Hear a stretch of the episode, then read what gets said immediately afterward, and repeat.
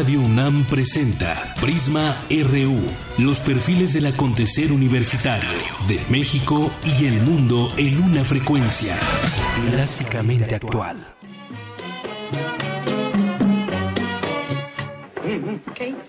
Ahora vas a ver de lo que es capaz Kiko Guanabacoa. Vamos a verlo. Se acabó. Vamos, ¿ah?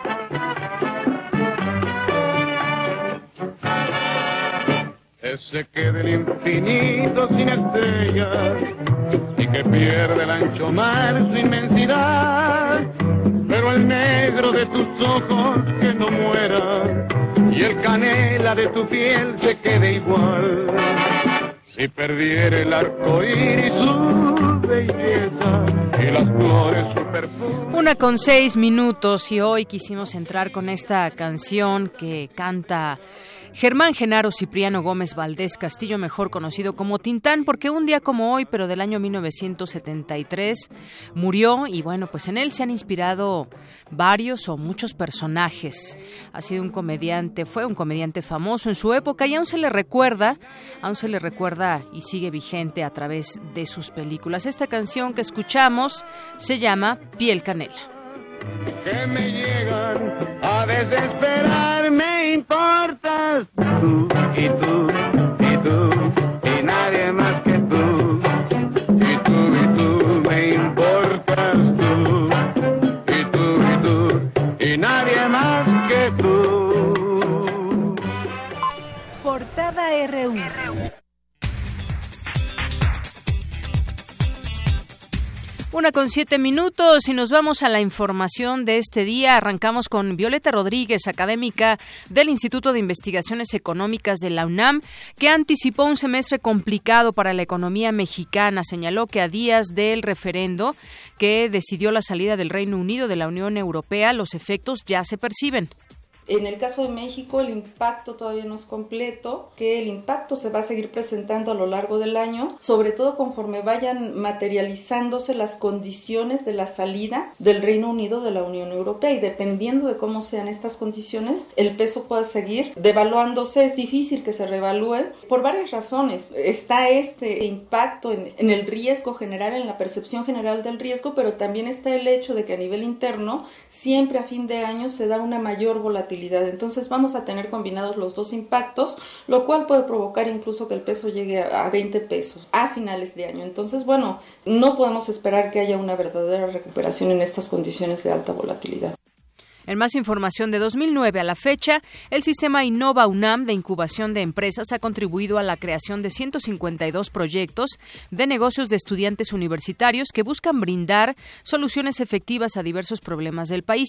Habla Melba Flores, directora de incubadoras y parques tecnológicos de la Coordinación de Innovación y Desarrollo. Tenemos un sistema de incubación de empresas conformado hasta este momento por 10 unidades de incubación que se encuentran distribuidas en, en algunas entidades universitarias. Estas entidades universitarias atienden a, a estos emprendedores que traen ya algunos proyectos y los van atendiendo y los vamos clasificando de acuerdo a la intensidad tecnológica de sus proyectos. Nosotros atendemos desde proyectos de negocios tradicionales, proyectos de tecnología intermedia y proyectos de alta tecnología o de base tecnológica. Georgina Araceli Torres Vargas asumió la dirección del Instituto de Investigaciones Bibliotecológicas y de Información para el periodo 2016-2020.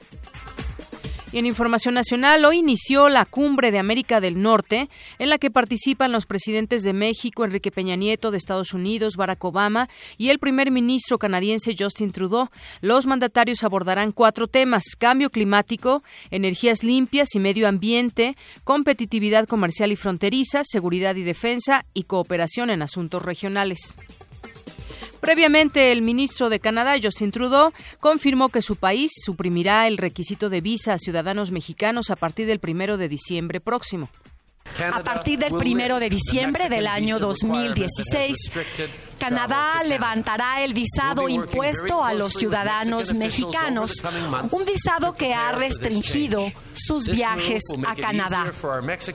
De esta manera, nuestros amigos mexicanos podrán visitar Canadá más fácilmente Bueno, y como era antes, antes no se pedía no se pedía visa para entrar a Canadá. Y en más información, las secretarías de Gobernación y de Educación Pública firmaron hace unos momentos un convenio contra la violencia con el que buscan atacar este problema en niños y adolescentes.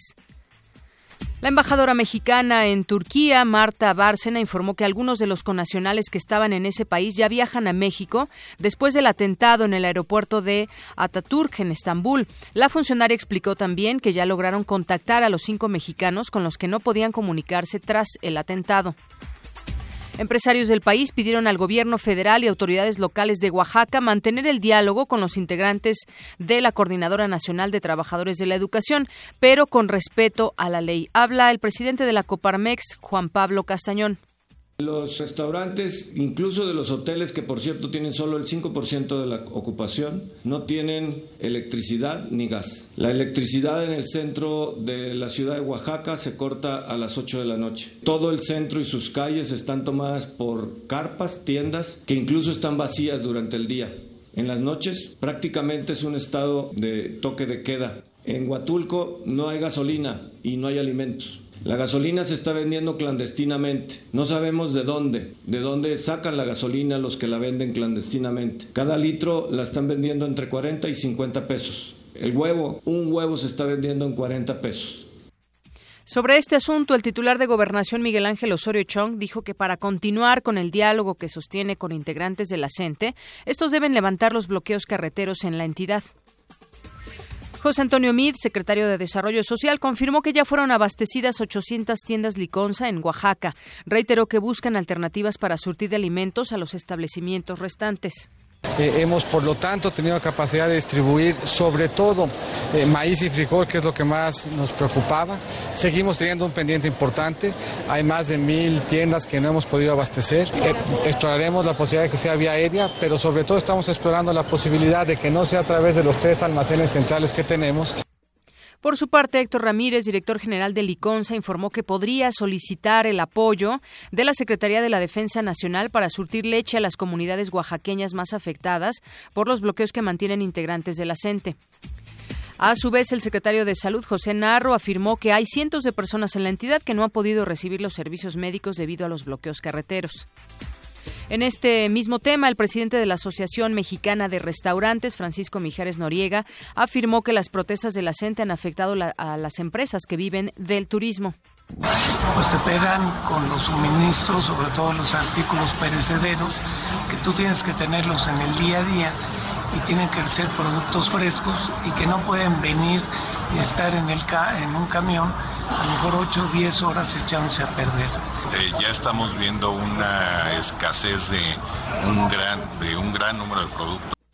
Y con toda razón, yo creo que hoy más que nunca se debe abrir esa posibilidad de un diálogo real donde ambas partes logren subsanar todas las diferencias o al menos logren acuerdos reales que afecten lo menos posible pues a toda la sociedad, a quienes no están teniendo gasolina, a los propios maestros, a los niños, en fin, a todos, que sea un, un acuerdo general para todos, pero que realmente exista esa disposición. Un juez federal suspendió la extradición de Joaquín El Chapo Guzmán a Estados Unidos, luego que la defensa del capo presentó dos demandas de amparo en contra de las órdenes de extradición el día de hoy la permanente votará la convocatoria a un extraordinario para analizar observaciones del Ejecutivo a la Ley 3 de 3 sobre las que no hay consenso.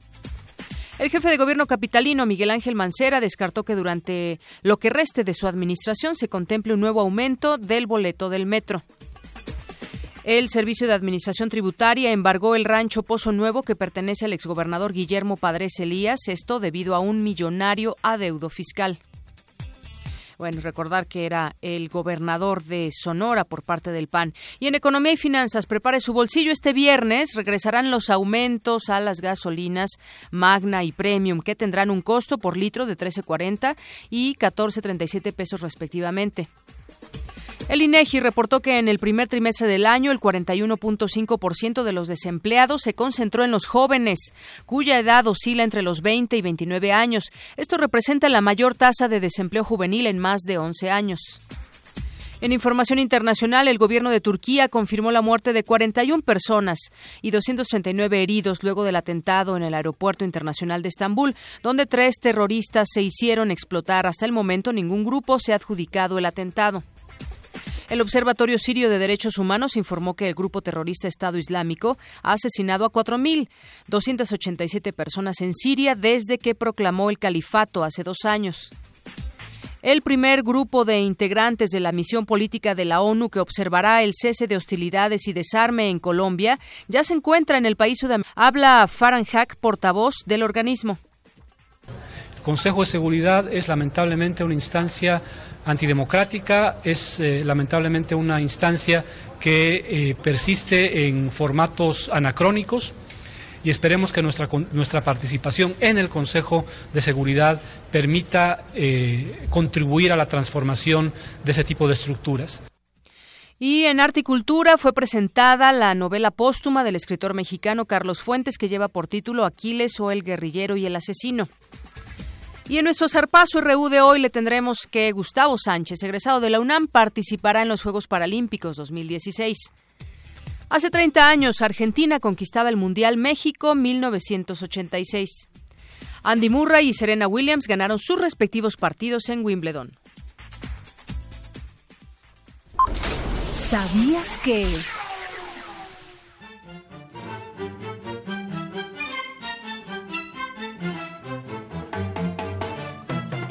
se han realizado casi 1.700 matrimonios entre personas del mismo sexo, 1.612 en la Ciudad de México, 68 en Coahuila, 2 en Nayarit, en Campeche, Chihuahua, Guanajuato, Querétaro y Veracruz, uno respectivamente.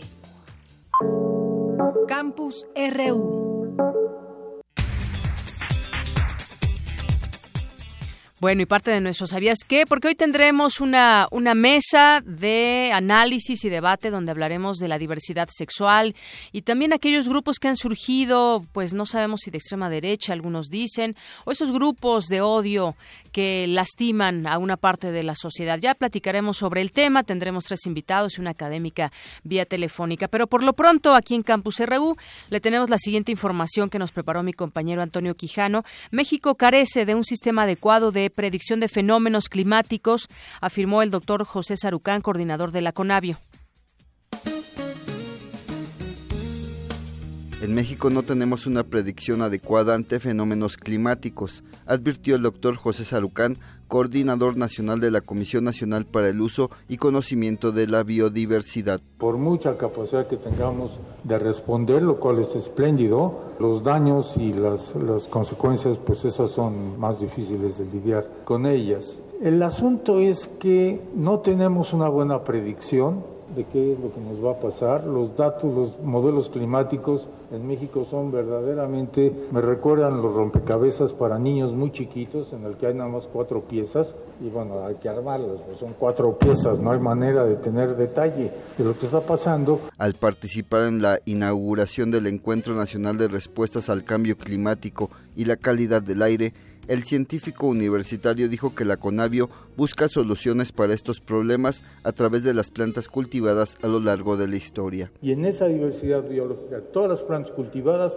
vienen de especies silvestres, todas, todas tienen relación con especies silvestres y las especies silvestres tienen una historia genética detrás de adaptación de millones de años. Nuestro propósito es, vamos ahí, porque esa va a ser la respuesta no del cambio climático a las plantas, sino de la diversidad biológica a la adaptación al cambio climático. Es la utilización justamente de la diversidad genética en ese sentido. En el acto realizado en el Centro de Exposiciones y Congresos de la UNAM, la doctora María Amparo Martínez Arroyo, directora del Instituto Nacional de Ecología y Cambio Climático, adelantó que en un mes se dará a conocer la Red Nacional de Monitoreo Atmosférico. Con la cual, como ustedes saben, eh, si bien son los estados los responsables del monitoreo atmosférico, en cada entidad. El INEC es el que está coordinando esta red para que esté en tiempo real, pues en cualquier eh, computadora y que podamos tener ahora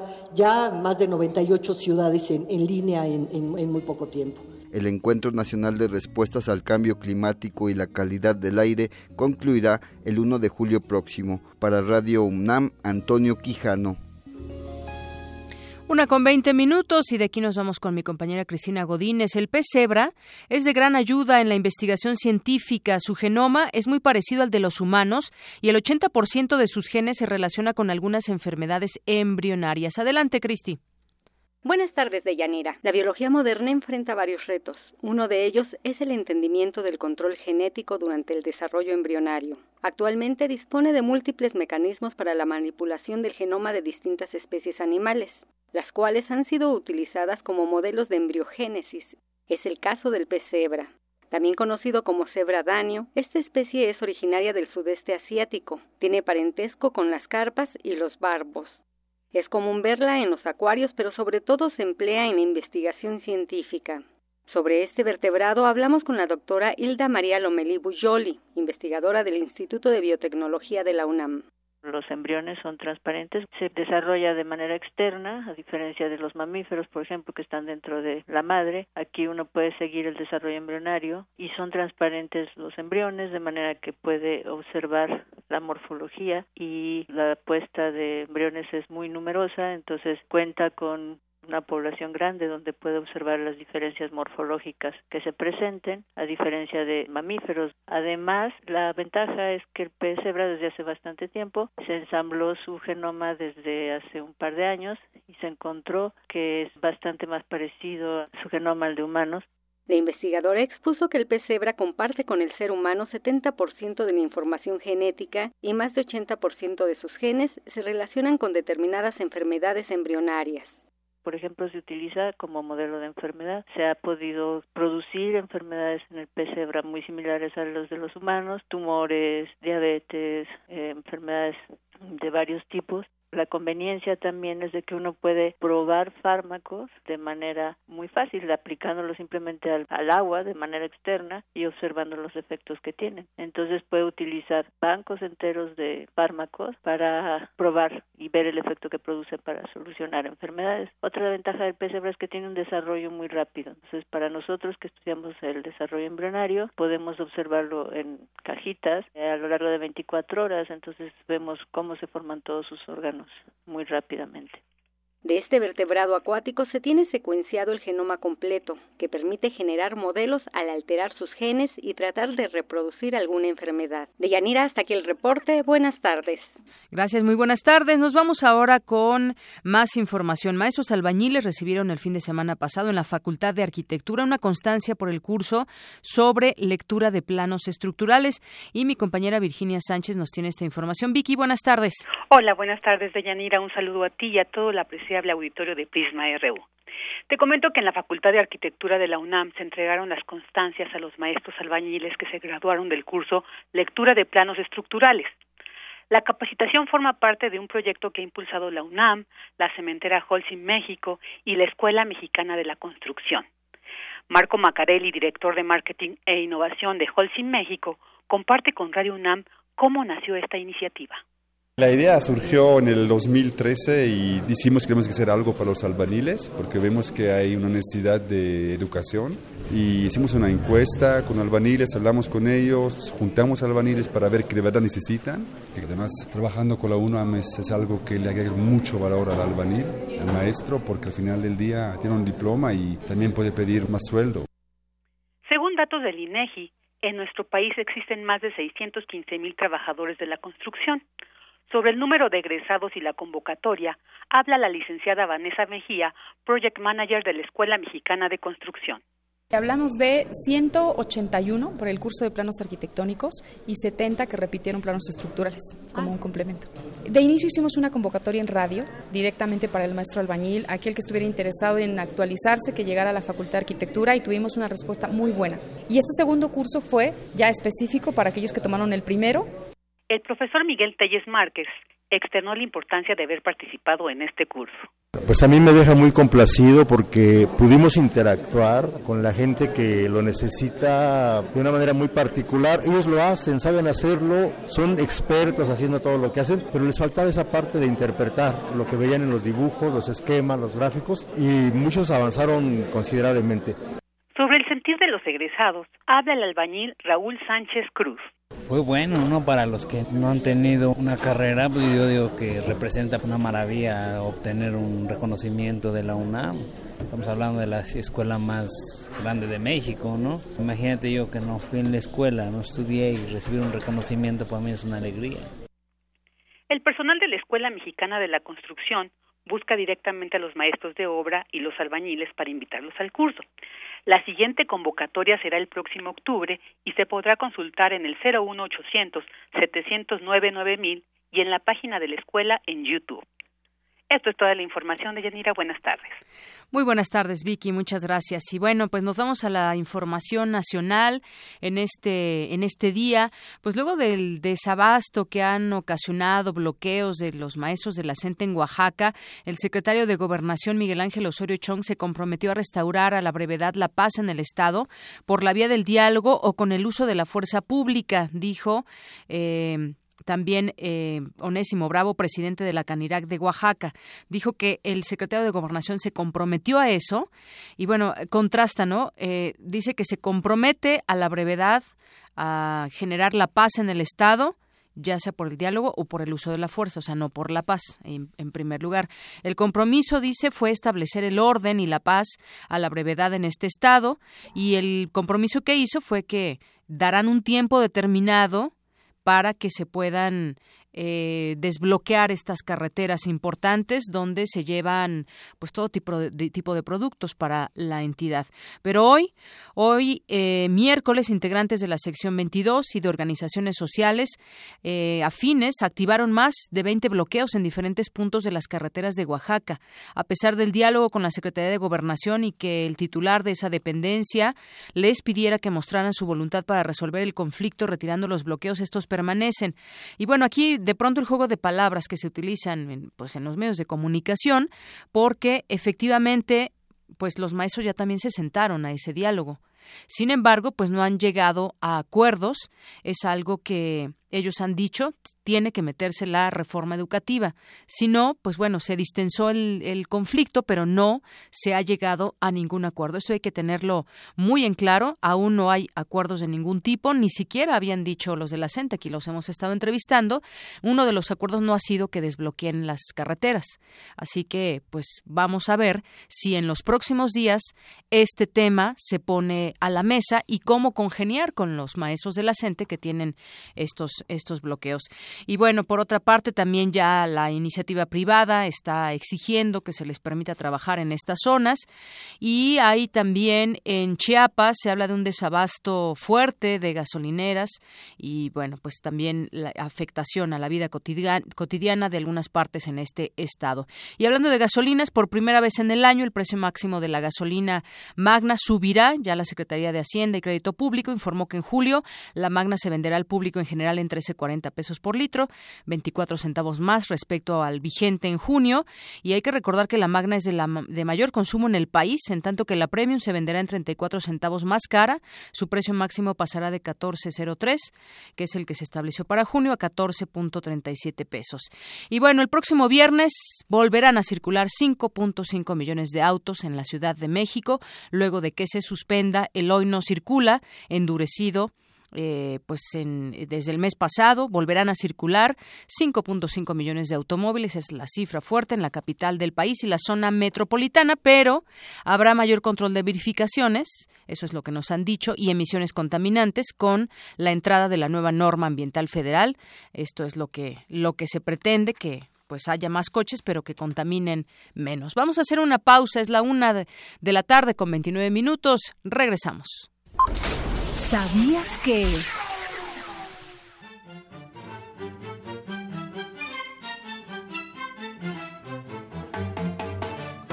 La bandera arcoíris nació para reivindicar el movimiento homosexual en Estados Unidos. A petición de la organización de la Marcha del Orgullo Gay en California, el artista Gilbert Baker reunió en 1778 las orientaciones sexuales mayoritarias en seis colores. Queremos conocer tu opinión.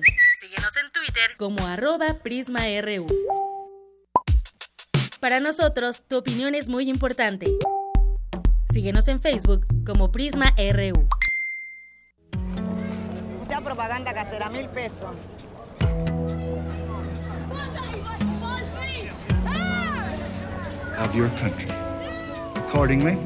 No importa de dónde eres, qué idioma hablas, ni cuál es tu color de piel. Tus derechos humanos son universales y deben ser respetados.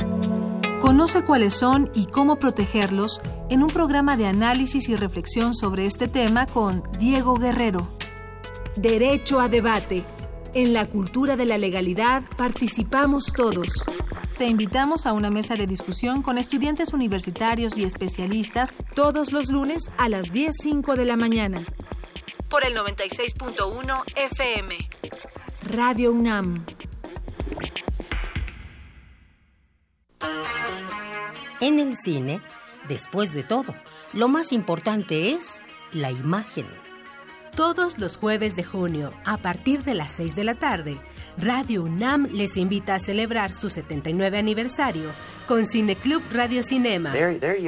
Comenzamos con Suban el volumen, del director canadiense Alan Moyle. Después viajaremos con Historia de Lisboa, del director alemán Wim Wenders.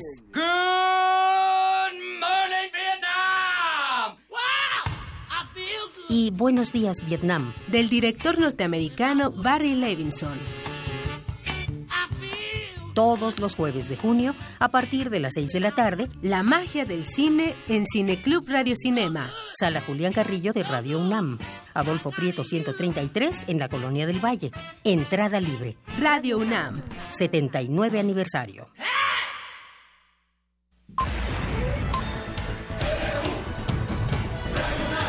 Prisma RU.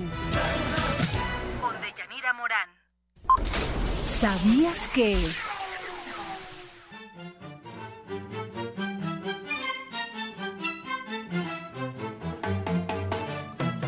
La primera encuesta nacional sobre homofobia y el mundo laboral en México indica que una de cada tres personas gay ha sido víctima de algún tipo de discriminación laboral.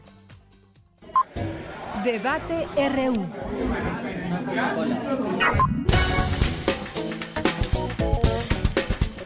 Bien, y pues arrancamos con este tema acerca de la diversidad sexual y para ello me da mucho gusto recibir vía telefónica a Kenia Sánchez Cepeda, ella es académica de la Escuela Nacional de Trabajo Social. Bienvenida, eh, Kenia. Hola, ¿qué tal? Buenas tardes a ti y a toda la audiencia. Muchas gracias. Bueno, pues quisiéramos empezar a entrar en este tema de la diversidad sexual porque pues eh, es un tema que se ha venido desde hace mucho tiempo poniendo incluso en los medios de comunicación al análisis, a su debate incluso para hacer nuevas leyes que nos permitan tener una pues una igualdad entre todos los individuos. ¿Cómo cómo ves este avance que ha habido en últimas fechas, Kenia? Claro, mira, pues acabas de decir algo clave en este tema, que es eh, la igualdad, ¿no? Ese es el tema básico, me parece que no no debemos de perder. Eh, el tema eh, realmente son los derechos igualitarios y bueno, si si tú me preguntas el avance, eh, pues obviamente la, el hecho significativo de las iniciativas que se han mandado, que han eh, pasado 17 de mayo, el Ejecutivo Federal eh, propuso eh, para su modificación ante las cámaras legislativas, pues me parece que ha sido sustancial. Eh, es un acto que concluye realmente un par de actos legislativos que ya desde hace alrededor ocho años pues han estado eh, causando digamos, un, un parteaguas en este tema, ¿no? Eh, primero, pues la ley de sociedades de convivencia que tenemos en la Ciudad de México desde el 2006. Posteriormente, algunos estados como Coahuila, como Quintana Roo, que han legislado en sus entidades también la aprobación de, de estas o el reconocimiento de estas nuevas expresiones de configuración familiar y las sentencias, ¿no? El amparo Oaxaca 2010 y también la acción de inconstitucionalidad del 2010, que son sentencias que más allá de lo jurídico exponen la importancia de la de transitar eh, hacia el reconocimiento de los derechos igualitarios. Entonces, sí. claro que la, la parte legislativa importa, pero donde ha habido y, se, y donde estamos metidos en el meollo del problema es en el cambio cultural. Así es, Kenia. Y justamente yo te quería preguntar eso.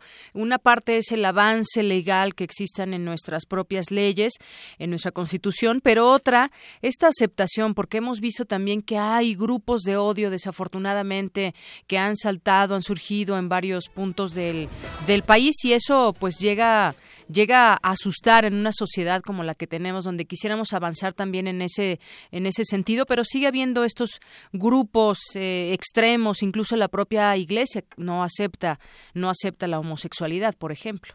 Claro. Este mira y, es un tema eh, o es una dinámica la de la violencia eh, por una cuestión de, de odio que no nada más está dando en el tema de eh, los derechos de orientación al respeto, ¿no? Eh, a la orientación sexual, a la identidad de género, sino estamos viviendo realmente eh, una época complicada porque eh, el mundo, la gente sale a las calles a exigir sus derechos eh, políticos, de igualitarios, de no discriminación, y por otro lado estamos eh, viendo expresiones de graves resistencias, ¿no? Eh, hoy amanecimos con, con, un tema, por ejemplo, esto, estos actos terroristas que se están dando. Entonces, son, son temas eh, en donde sí, al parecer se están polarizando las, las, las posiciones. Y bueno, pues como bien lo señalas, ¿no? En el caso para, eh, en este tema del matrimonio igualitario, del reconocimiento de las personas que tienen una orientación sexual distinta o una identidad de género, ¿no? Pues no ha sido la excepción, ¿no? Eh, por desgracia, bueno, está un tema también, parece que es una mitificación. Bien. Esto de decir que la familia es natural. Así es. Que no, la familia es una construcción social. Claro. Entonces, en ese sentido, bueno, pues ah, yo creo que esa es la base de donde tenemos que partir. Y, y bueno, pues sí, este, pues ah, vemos posiciones muy eh, encontradas, las vamos a seguir viendo porque incluso hay que recordar que el Ejecutivo Federal lanza la iniciativa, las iniciativas que modifican eh, no solamente el reconocimiento en el cuarto constitucional, sino también en, en modificaciones en el Código Civil, pero no están aprobadas todavía. Así es. Obviamente eh, en televisión, las eh, posiciones, eh, los discursos que ha tenido la Iglesia Católica, sobre todo en el arzobispado en, en, la Ciudad de México y, en otros estados, pues se han estado agudizando en, en, el sentido de incrementar esa diferencia, ¿no? Exacto, ese odio y ese no respeto. Bueno, pues Kenia, te agradezco mucho estos minutos con Prisma RU de Radio UNAM. No, pues de qué, gracias Prisma y nos vemos. Hasta luego. Bye. Muchas gracias. Vamos ahora a un Vox Populi que realizó Prisma RU. ¿Cuál es su opinión sobre las manifestaciones de odio contra homosexuales?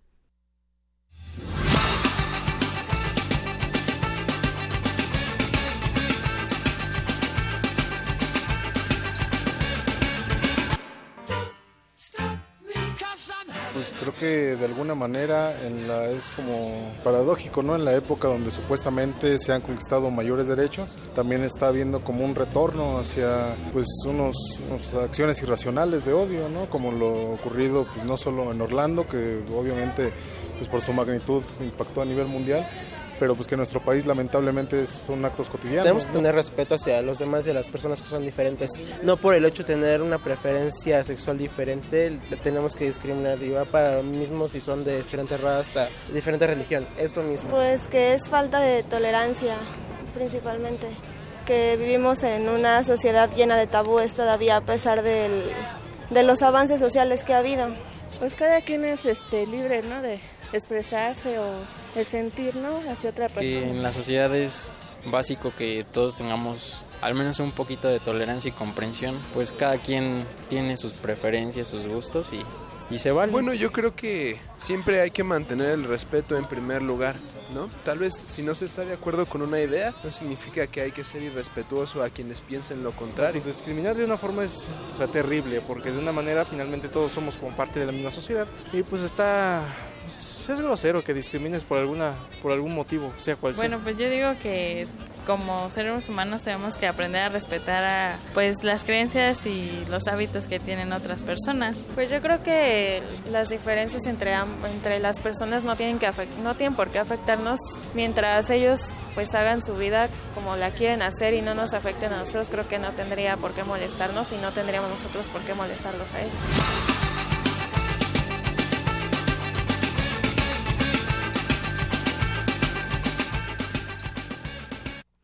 Bien, ojalá, ojalá que pues la mayoría en este país pensara como las personas entrevistadas, y lo digo por la siguiente razón, por el respeto y que, que, señalan que debemos de tener todos hacia el prójimo. Bueno, pues yo quiero presentarles aquí en nuestra mesa de debate y análisis a Bianca Lorena García Curiel de la Facultad de Derecho. Muchas gracias por venir, Bianca. A Jessica Nayeli Pérez González de la FES Aragón, bienvenida. Y a Gloria Hassen Davenport, periodista y consultora en derechos humanos. Bienvenida, Gloria. Buenas tardes, bienvenida. Bueno, pues entrando eh, de lleno al tema. Eh, pues nuestra mesa es diversidad sexual y en esto encontramos que efectivamente la diversidad sexual hablamos de heterosexuales, homosexuales, transexuales, bisexuales y que además, bueno, pues eh, seguimos en un tema de discriminación eh, social, de asesinatos, del no respeto. ¿Qué, ¿Qué podemos decir de todo este entorno que hoy tenemos y además pues ya de pronto sale como al rescate muchas de las leyes que permiten ahora a las personas eh, con una diversidad sexual o una preferencia sexual eh, eh, libre poder hacer su vida como cualquier individuo que así debería ser siempre. ¿Con quién empezamos? ¿Con Gloria? Bueno, ah, gracias. Primero que nada, pues me vuelvo a presentar. Aclaro por la, la cuestión de la voz de Darth Vader, es que soy transexual de mujer transexual orgullosa de hacerlo. Y creo que hay que reconocer antes que nada el, espacio que da la UNAM para tocar estos temas. Ahorita que escuchaba a la maestra Kenia, me acordaba de que la Escuela Nacional de Trabajo Social precisamente ha sido un espacio de expresión y libertad LGBT, ¿no? La maestra Virginia Jaramillo, que desgraciadamente ya no está con nosotras, ella fundó la práctica regional sobre ciudadanía transgénero, en la cual yo estuve colaborando con ella durante dos años y todavía tengo entendido que sigue. Entonces, mientras las universidades avancen hacia una, una visión ya no de tolerancia, sino de respeto y de aceptación, pues yo creo que vamos a vamos todos en ese mismo barco, ¿no? Porque el problema que tenemos es este que en ocasiones el conocimiento cuando se mezcla con prejuicio las cosas se echan a perder con, más facilidad, ¿no? Y lo estamos viendo en el estado de Morelos ahorita, donde los grupos este religiosos, como bien comentabas, están tienen ahorita bloqueada la, el Congreso con tal de que no se apruebe la cuestión del matrimonio igualitario, ¿no? Como si el matrimonio igualitario fuera todo lo que pedimos las personas LGBT. El matrimonio igualitario solamente es una, una manifestación de igualdad. Exactamente. Eh, Jessica. Bien, eh, sí, como, eh, bueno, muchas gracias por el espacio, eh, antes que nada. sí, como ya lo había mencionado anteriormente, considero que es muy necesario empezar a hacer un poco de conciencia más allá de lo que es el hecho jurídico, más allá de, de realizar leyes, más allá de em, tener un, poco un espacio, eh, creo que es necesario empezar a inculcar la, la, la cultura de la, de la diversidad sexual en, todas las familias. Vemos que a pesar de que hay intentos por lograr esta igualdad, eh, en, la, en, el núcleo familiar, que es el, el, más importante, es donde se sigue cultivando este odio y esta falta de respeto. Vemos niños eh, que no, no toleran este tipo de actos, el, la libertad sexual, eh, por, por las mismas enseñanzas que les dejan sus padres. En este sentido, creo que es necesario empezar a, a, enseñar, a enseñar no nada más a, a quienes tienen hijos, eh, sino nosotros como, como hermanos, como primos, como cualquier persona del, del núcleo familiar, empezar a apoyar esta, esta igualdad. ¿Por qué? Porque al final, más allá de, de ir a apoyar y de, y de eh, respetar la, la, diversidad sexual, también estamos apoyando otro tipo de, de, manifestaciones, como por ejemplo podría ser la, la eh, equidad de género y demás, y demás cuestiones. Entonces creo que eh, aquí es primordial empezar a hablar un poco más de del aspecto social. Sí tenemos el apoyo jurídico hasta cierto punto, pero es necesario empezar a inculcar esta, esta, esta nueva cultura en, en el núcleo familiar principalmente para poder lograr que todo lo jurídico que todo lo, lo lo legal que se está manejando pueda tener un impacto real en nuestras sociedades. Así es, muchas gracias, eh, Jessica. Eh, Bianca, ¿tú qué nos dices al respecto del tema? Pues realmente me sumo a lo que han dicho anteriormente Jessica y Gloria, porque es muy importante que este tema deje de ser un tabú que la gente no hable al respecto, porque es algo con lo que convivimos diariamente, nos demos cuenta o no, y realmente deberíamos empezar a darle la importancia que se merece. Creo que es muy rescatable aquello que dijo Gloria sobre pasar de la tolerancia al respeto, porque el respeto es la base de lo que estamos intentando construir. Estemos de acuerdo o no con eh, algún tipo de ideología o con las preferencias que las demás personas tienen, eh, no somos nadie para juzgar eh, a las demás personas. Entonces, eh, también es cosa de que la gente se dé cuenta que tu preferencia sexual o que tu identidad de género no te hace una buena o mala persona. Tus acciones son las que te definen. Entonces deberíamos dejar eh, la discusión sobre esto está bien o está mal y empezar a reconocer a las demás personas como eso, como personas y darles los derechos que se merecen y eh, incluirlos, no excluirlos. Así es, yo tengo algunos datos que quisiera compartir con, con ustedes para que podamos platicarlos. En 20 años se han reportado 1.310 homicidios por odio homofóbico de mujeres, también por su condición de mujer. Solo estamos detrás de Brasil. Otro dato es que la discriminación social es un hecho. Siete de cada diez personas homosexuales consideran que en este país no se respetan los derechos de la diversidad sexual y tres de cada diez asesinatos fueron de jóvenes entre 18 y 29 años. Un tercio de las víctimas eran adultos jóvenes de entre 30 y 39 años y hubo 27 menores de edad. De susto están estas cifras, eh, Gloria. Pues, ¿cómo, ¿cómo ves? A veces, de pronto, eh, cuando sacamos este tema, mucha gente escuchamos que ya lo entiende y lo respeta, además, ¿no? Desde siempre. Y que mucha gente estamos educando a nuestros hijos para que entiendan esto de una manera natural. Pero, sin embargo, las cifras son reveladoras en, en este, en esta cuestión homofóbica. Sí, mira, eh, como, bien, como bien dices, México ocupa el segundo lugar a nivel este, mundial en crímenes de odio, ¿no? Lo más curioso es que la mayor parte de esos crímenes de odio se concentran en la Ciudad de México que es este la que acaba de ser considerada como gay friendly. Que en, apariencia es como muy liberal y sí, efectivamente y que es donde, donde tiene las este, las leyes de, avanzada que digamos, ¿no? Cierto partido político dice que somos el, la isla de derechos humanos, ¿no? O sea, cuando en realidad pues puntos suspensivos, ¿no? Em, aquí lo que podemos ver es que, como bien comentaba la compañera, hasta que esto no llegue, no pase de las leyes a lo que viene siendo la vida cotidiana, va a continuar esto. Y podemos hablar de una, de una gran resistencia que hay, que es la resistencia mediática. O sea, em, si, si, vemos la televisión mexicana, sobre todo estos pseudo programas de comedia, constantemente siguen los estereotipos, este, em, ridiculizando al hombre homosexual, ridiculizando a este, las personas transgénero, las lesbianas ni siquiera aparecen en el mapa. Y es una, es una cuestión de un, por un lado, un esfuerzo que se hace desde las leyes para decirle, yo legitimo en un momento dado esto, em, yo protejo aparentemente la, la, la, diversidad, y por otro lado, una, un constante impacto machista de los medios de comunicación que tienen que ver incluso también con el borrado de otras identidades, ¿no? O sea, ahorita estaba escuchando lo que decía la compañera de homofobia, homofobia, pero existe la bifobia y existe la transfobia y la lesbofobia, y nunca se mencionan. O sea, este pareciera que todo tiene que ver nada más desde la perspectiva androcentrista, de que todo lo que tiene que ver con el hombre se universaliza. O sea, como las lesbianas no son hombres, la lesbofobia desaparece como las personas bisexuales tienen que ver con mujeres, desaparece también.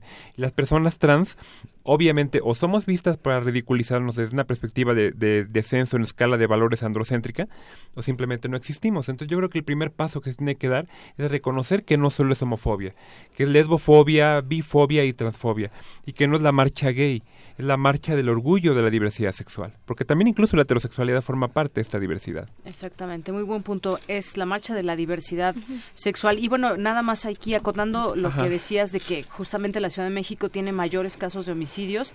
Tiene, según el último conteo, 193 casos llevando el primer lugar. El segundo lugar está el Estado de México con 123 casos, luego Veracruz con 85, Nuevo León con 81, Chihuahua con 72, Michoacán con 71 y Jalisco con 67 casos. ¿Qué más decir de, de este tema, Jessica? Eh, bueno, me da mucho gusto el, tema que se toca de, esta diversidad de las fobias. Eh, creo que... Eh, desgraciadamente los mexicanos estamos en un punto en el que estamos tan deshumanizados, estamos tan acostumbrados a ver eh, tanta falta de tolerancia, tantas faltas de respeto a, la diversidad, a la libertad eh, de cualquier tipo de expresión, que ya se nos hace algo muy común. Eh, mencionaba que em, nuestra compañera que los los homicidios o las agresiones a personas que no son eh, parte de la comunidad homosexual no son no son eh, relevantes para la mayoría. Y es y es algo muy cierto. Qué pasa que nosotros vemos por ejemplo es un ejemplo tal vez un poco banal pero eh, para nosotros para la para la comunidad mexicana para la sociedad mexicana el ver que por una parte una persona un hombre esté agrediendo sexualmente a una mujer se nos hace algo eh, bueno, pues aceptable que puede pasar en cualquier momento, desgraciadamente. Y sin embargo vemos algún tipo de acto de libertad sexual por parte de alguna persona, algún, alguna eh, parte de la comunidad y hacemos un, un gran escándalo, hacemos de esto eh, un, un, problema social. Y entonces, ¿qué pasa? Que por qué, por qué nos centramos como sociedad en problemas que tal vez no deberían de ser clasificados como problemas, porque al final es una muestra de expresión y no nos centramos en los problemas reales.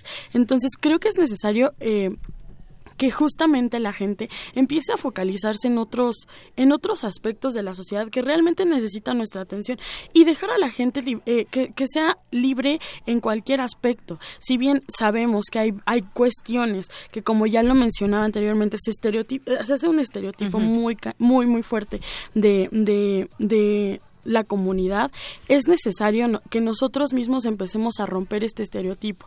Entonces, desde nuestro entorno. Sí, claro.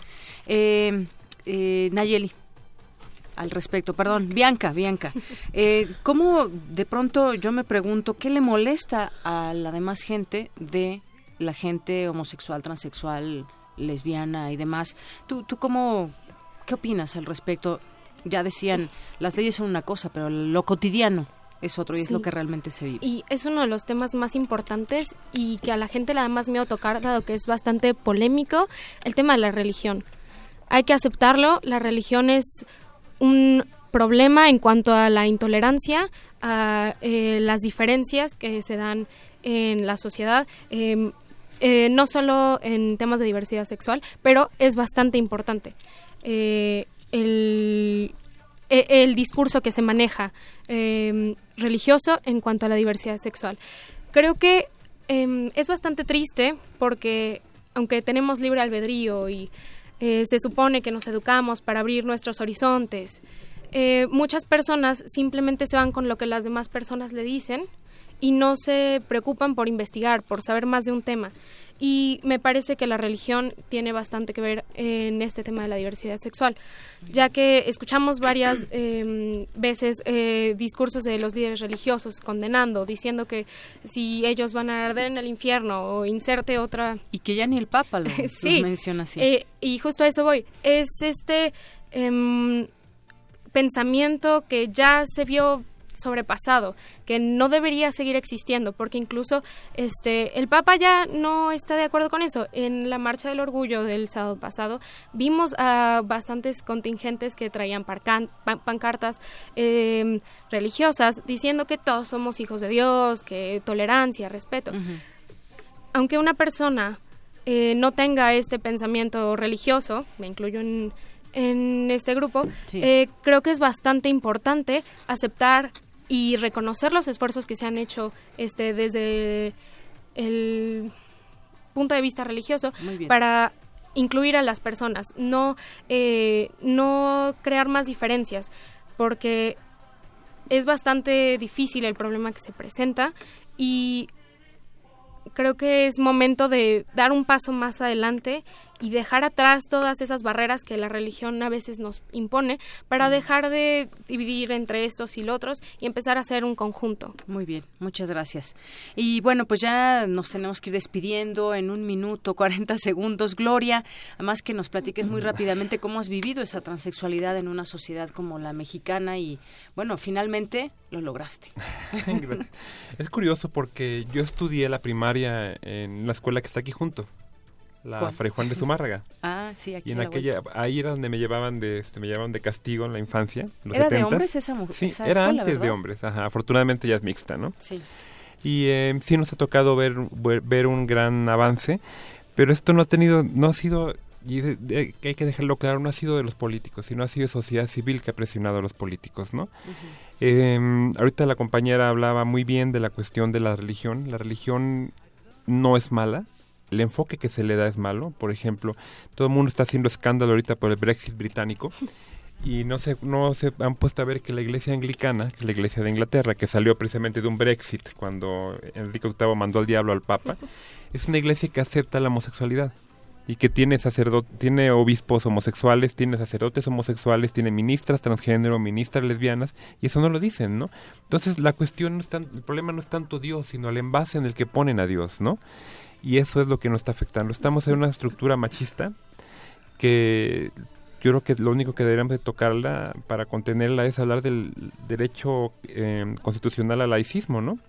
Está bien que ellos crean eso, pero pues que se queden en su casa y ya, ¿no? Muy bien, Gloria. Muchas Gracias. Este, bueno, yo no, no pertenezco a la comunidad, sin embargo, eh, muchas de las personas que más quiero en esta vida eh, son, son parte de la comunidad. Lamentablemente es muy triste ver cómo eh, dentro de sus propios núcleos familiares no es aceptado. Entonces, creo que es necesario, pues sí, que empecemos a concientizarnos nosotros, más allá de por, por el bien de una sociedad, por el bien de, nuestras, de nuestros seres queridos. Eh, hoy en día cada vez eh, es más libre la persona, las personas que, que deciden demostrarle al mundo eh, Por el bien del mundo, ¿no? Claro, Sí. claro. Claro. Deciden demostrar eh, pues esta esta esta libertad sexual y creo que pues para para tener una una sociedad en armonía porque finalmente eso es lo que deberíamos estar buscando Muy bien, muchas gracias, Bianca. Creo que todos deberíamos investigar al respecto porque el hecho de pensar si no lo conozco no está eh, es bastante incorrecto. Creo que conociéndolo podemos entenderlo y ser solidarios porque aunque no seamos parte de la comunidad somos igual ciudadanos de México, somos ciudadanos del mundo, somos personas y tenemos que apoyarnos entre nosotros. Muy bien. Bueno, pues, Bianca, ¿querías comentar algo rápido? Sí, nada más algo Sí. rápido. Lo que dijo la compañera es cierto, que dijo Bianca. Somos parte de una comunidad humana.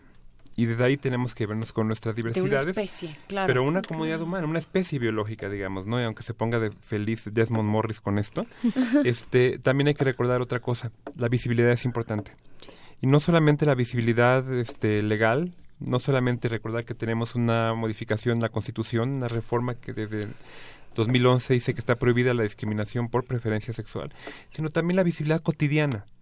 O sea, y eso es algo que me gusta, por ejemplo, de la UNAM, ¿no? Que vas a las islas ahorita y ya prácticamente ves una, una diversidad humana ej- ejemplar, Una ¿no? universidad que Sí. entiende la Ajá. diversidad. Sí, claro. Entonces hay que visibilizarnos y también visibilizarnos apoyándonos. Si yo veo que alguien agrede a una compañera lesbiana o gay, defendernos entre todas, formar Sí. parte de ese tejido social humano y diverso. Muchas gracias. Pues muchísimas gracias, Bianca Lorena García Curiel de la Facultad de Derecho, a Jessica Nayeli Pérez González de la FES Aragón, gracias, y a Gloria Hassen Davenport, periodista y consultora en derechos humanos, y gracias por haber además hecho valer tus derechos, que como Sí. todos tienen. Y aparte estudié en la UNAM. Y aparte la Sí, UNAM. la especialidad en Derecho a la No Discriminación en Jurídicas en la UNAM. Excelente, Gloria. Gracias. Muchas gracias. Muchas bueno, pues gracias. con esto nos despedimos. Una con 58. Zarpazo RU. Nos vamos ahora con mi compañero Eric Morales. ¿Qué tal, Deyanira? Esta es la información deportiva. Gustavo Sánchez Martínez, egresado de la Preparatoria 5 de la UNAM, participará en los Juegos Paralímpicos de Río de Janeiro 2016, a realizarse del 7 al 15 de septiembre. El nadador de 22 años aseguró que es un orgullo representar a México en este evento deportivo. Para mí es un gran honor, un gran orgullo, pues el hecho de que vas a representar a un, gran país, ¿no? Que en este caso que el país que vas a representar sea tu país y que sea el país en donde creciste, en donde todo es para mí más increíble, ¿no? Por otro lado son nuestros segundos Juegos Olímpicos, entonces pues qué mejor, ¿no? O sea, qué, qué, qué padre que, que pues tenga otra vez otra oportunidad de ir a Juegos Olímpicos. Señaló que estos son sus segundos Juegos Paralímpicos, por lo que la preparación y entrenamiento han sido más especializados. Tiene que, tener una dieta, una dieta específica, se debe tener eh, todo como si fuera un, reloj suizo, ¿no? Todo perfectamente aceitado, todo perfectamente en su lugar, para que puedas ir con todo, ¿no? Y que no te falte nada, que no falle nada, ya que pues ahorita no me puedo permitir hacer muchas cosas, ¿no? Como por ejemplo salir con mis amigos tan tarde o ese tipo de cosas que pues afectan a los atletas. Dijo que las expectativas en la conquista de medallas son grandes, pero afirmó que está listo para afrontar el siguiente reto paralímpico. En otra información, continúan las actividades del abierto de Wimbledon. No hubo sorpresas pues Andy Murray y Serena Williams ganaron sus respectivos encuentros. Hoy se cumplen 30 años de que Argentina se coronó campeón en el Mundial de Fútbol México 1986. La selección albiceleste conquistó el campeonato al derrotar 3 por 2 a su similar de Alemania. Hasta aquí el zarpazo RU de hoy. Buenas tardes. Gracias, Eric. Buenas tardes. Y bueno, ya no nos dio tiempo de extendernos más en el tema de lo que sucedió ayer en Estambul, pero pues bueno, rápidamente le comento que este atentado que sacudió ayer por la noche el aeropuerto, en la noche para ellos, Ataturk de Estambul, dejó 41 muertos, 239 heridos, muestra una vez más la dificultad en la prevención de ataques terroristas. Los kamikazes atacaron el undécimo aeropuerto con más tráfico del mundo, con más de 61 millones de pasajeros en 2015 y uno de los más. El último ataque terrorista en un aeropuerto había sido en marzo pasado en Bruselas, donde murieron 35 personas. Bueno, pues ya nos despedimos. Muchas gracias a todos ustedes que nos sintonizan día con día aquí en Prisma RU de Radio UNAM. Yo soy Deyanira Morán y en nombre de todo este gran equipo le deseamos que tenga buena tarde y lo esperamos mañana en punto de la una. Tempranito va y lo saca calientito en su canasta para salir con su clientela por las calles principales y también la ciudadela y después a los portales y el que no sale se queda sin el pan para comer. Diga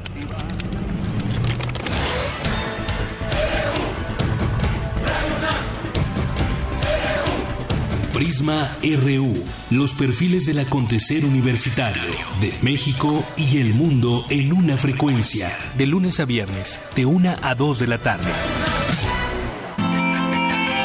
Radio UNAM, clásicamente informativa.